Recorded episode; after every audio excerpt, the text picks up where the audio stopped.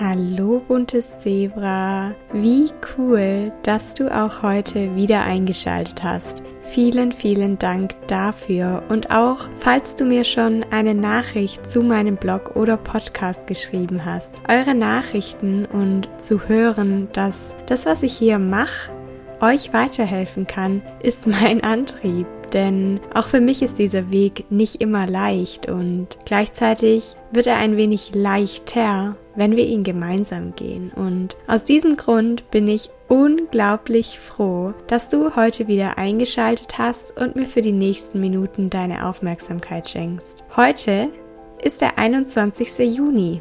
Ja, warum erwähne ich das so explizit? Weil kalendarisch betrachtet auf der Nordhalbkugel an diesem Tag der Sommer eingeläutet wird.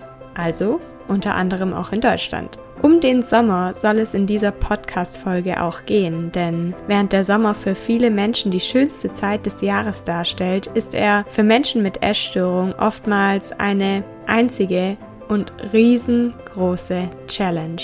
Ich möchte heute mit dir darüber sprechen, welches Versprechen ich mir für diesen Sommer gegeben habe und möchte dir auch einen groben Fahrplan an die Hand geben, mit dem auch dein Sommer dieses Jahr ein kleines Stück leichter, freier und unbeschwerter werden kann. Also, lehn dich zurück, zieh deine Sonnenbrille auf und lausche für die nächsten Minuten einfach meiner Stimme. Ach ja, und creme dich ein, weil auch ich habe mir schon den ersten Sonnenbrand geholt und das ist ebenfalls alles andere als angenehm. Let's go und ganz viel Spaß mit dieser Folge.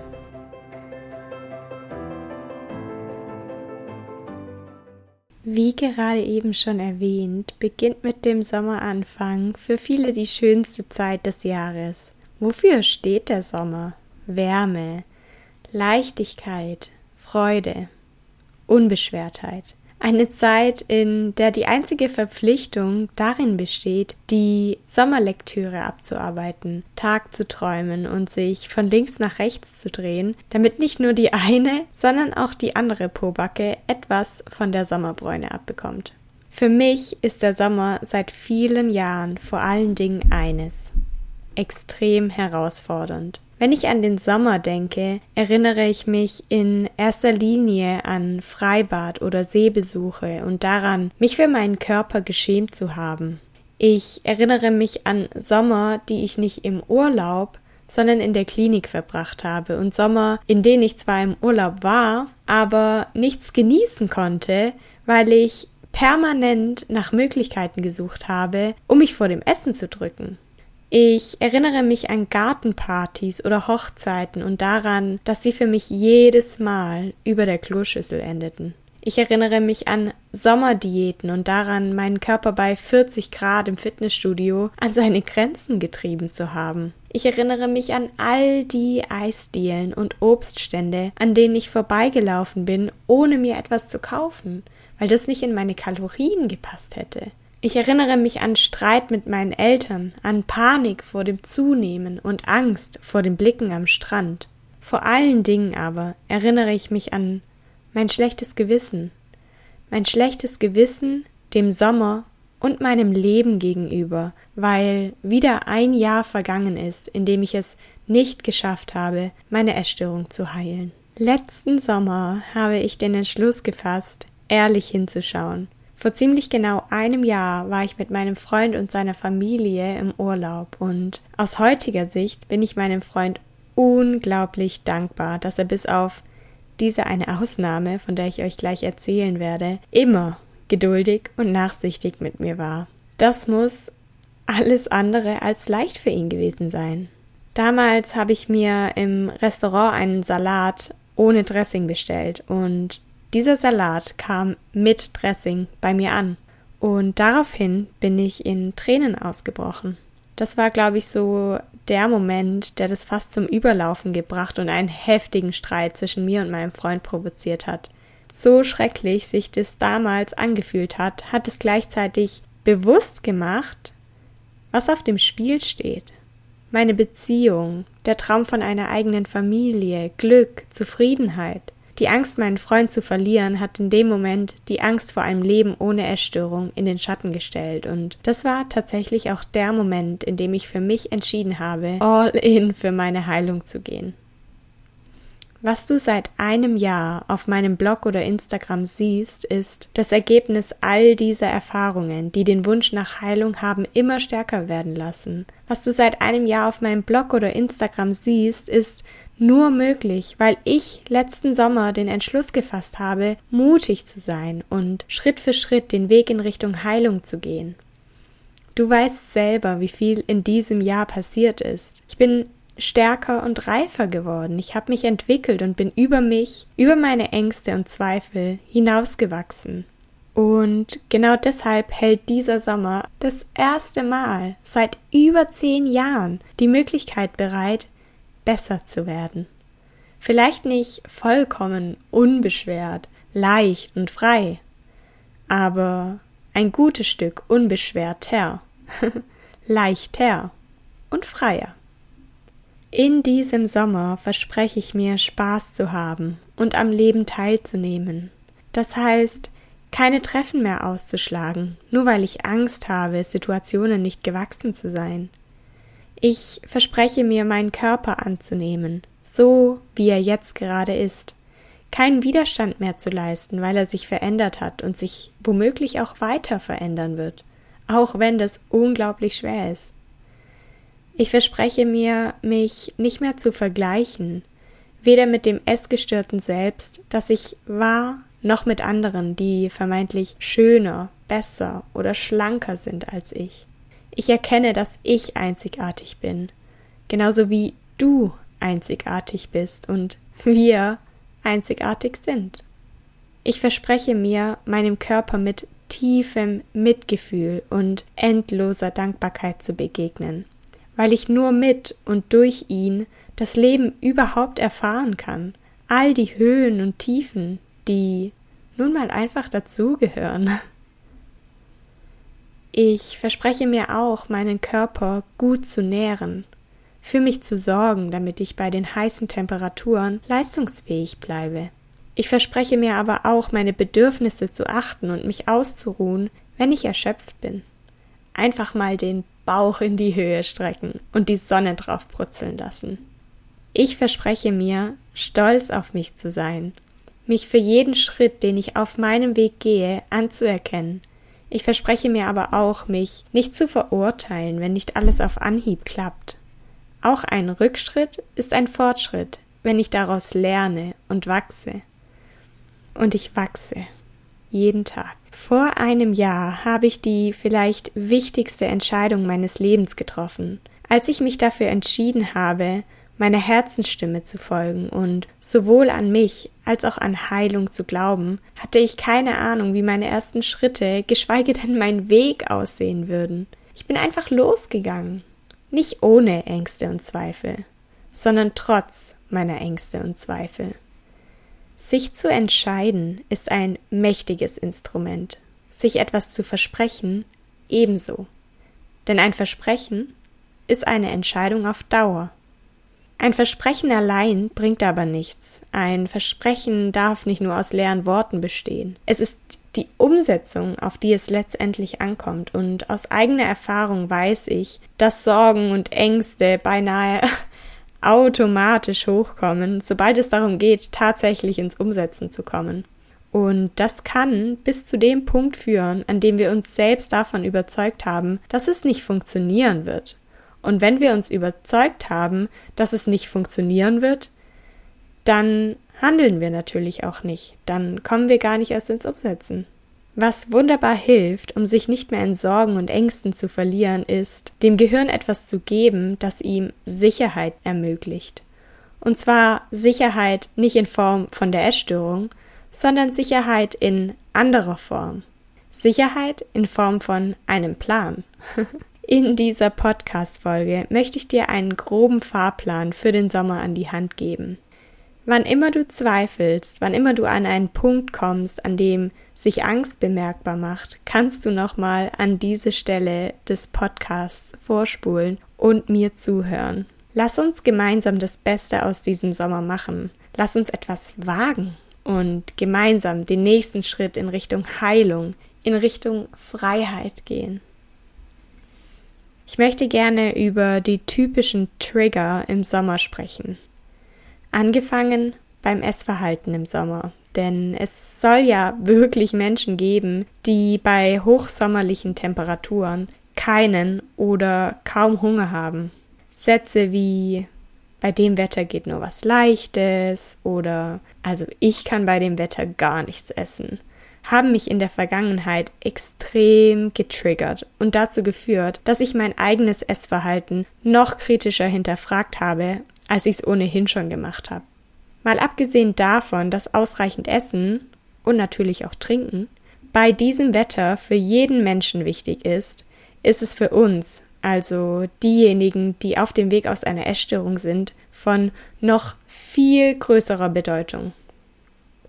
Also, sorge gut für deinen Körper und vor allen Dingen bleib bei dir soll heißen, falls du gut mit dem warmen Wetter zurechtkommst und Hunger verspürst, dann darfst du diesem selbstverständlich auch nachgehen. Stick to your routine und grenze dich bewusst ab, auch wenn es schwer ist.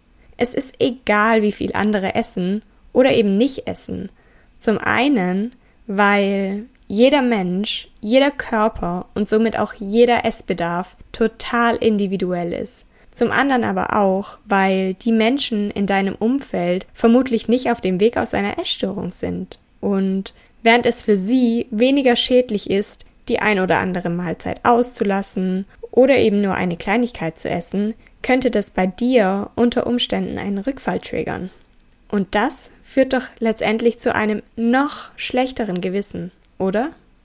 Falls du tatsächlich zu den Menschen gehörst, die bei warmem Wetter weniger Hunger verspüren, dann kannst du natürlich vermehrt auf frische und leichte Kost setzen. Das soll nicht heißen kalorienarm, denn auch Salate oder Smoothies kann man total recovery-konform, nenne ich es jetzt mal, zubereiten.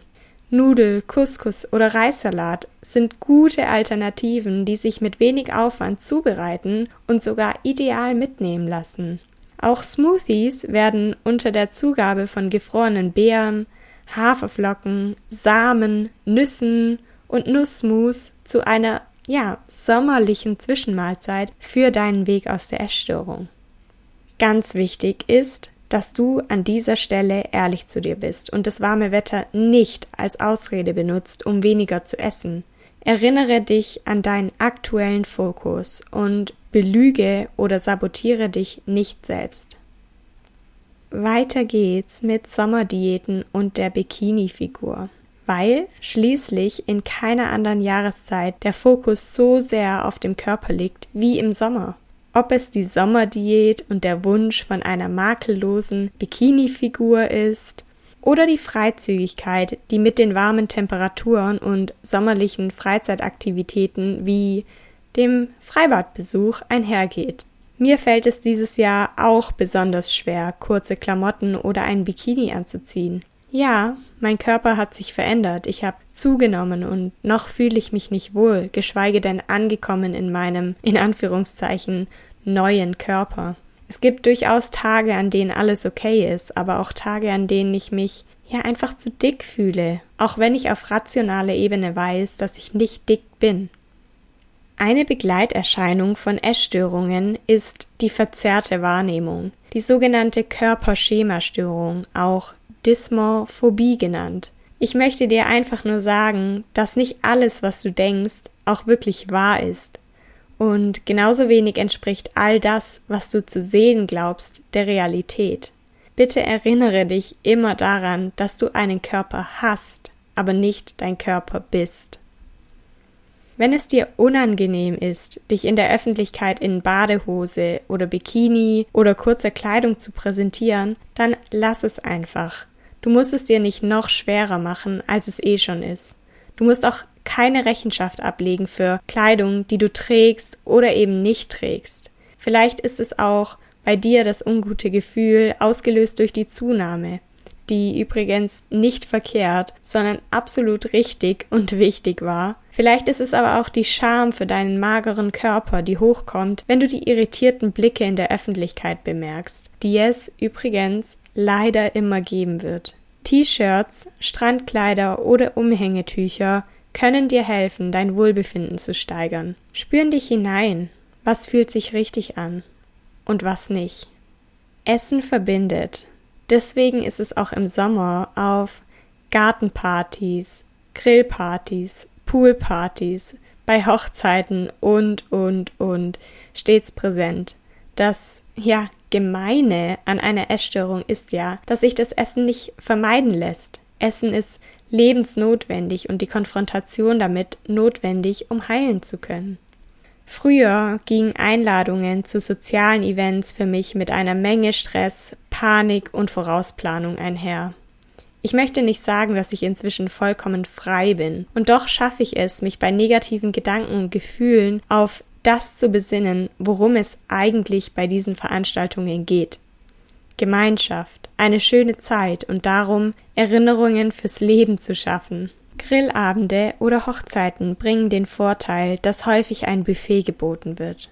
Nimm dir das, was dir gut tut und überfordere dich nicht, wenn du nicht bereit für eine Herausforderung bist. Vielleicht verleiht dir das Zusammensein mit anderen aber auch einen Motivationsschub, weil du erkennst, wie lebenswert und unbeschwert es sein kann. So ist es zumindest bei mir ganz oft. Das kannst du natürlich nutzen und einfach eine schöne Zeit mit gutem Essen und guter Gesellschaft genießen.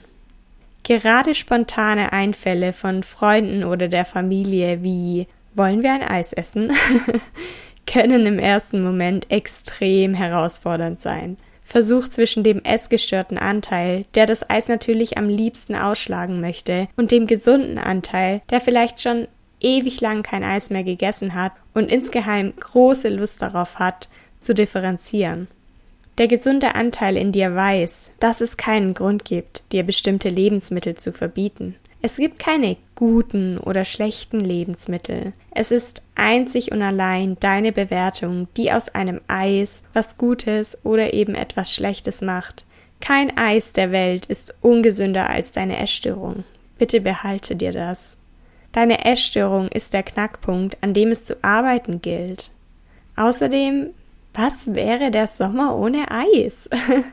Eben, Trau dich, befrei dich von deinen Ängsten, Regeln, Zwängen und Verboten und genieße das Leben mit all dem, was im Sommer dazugehört.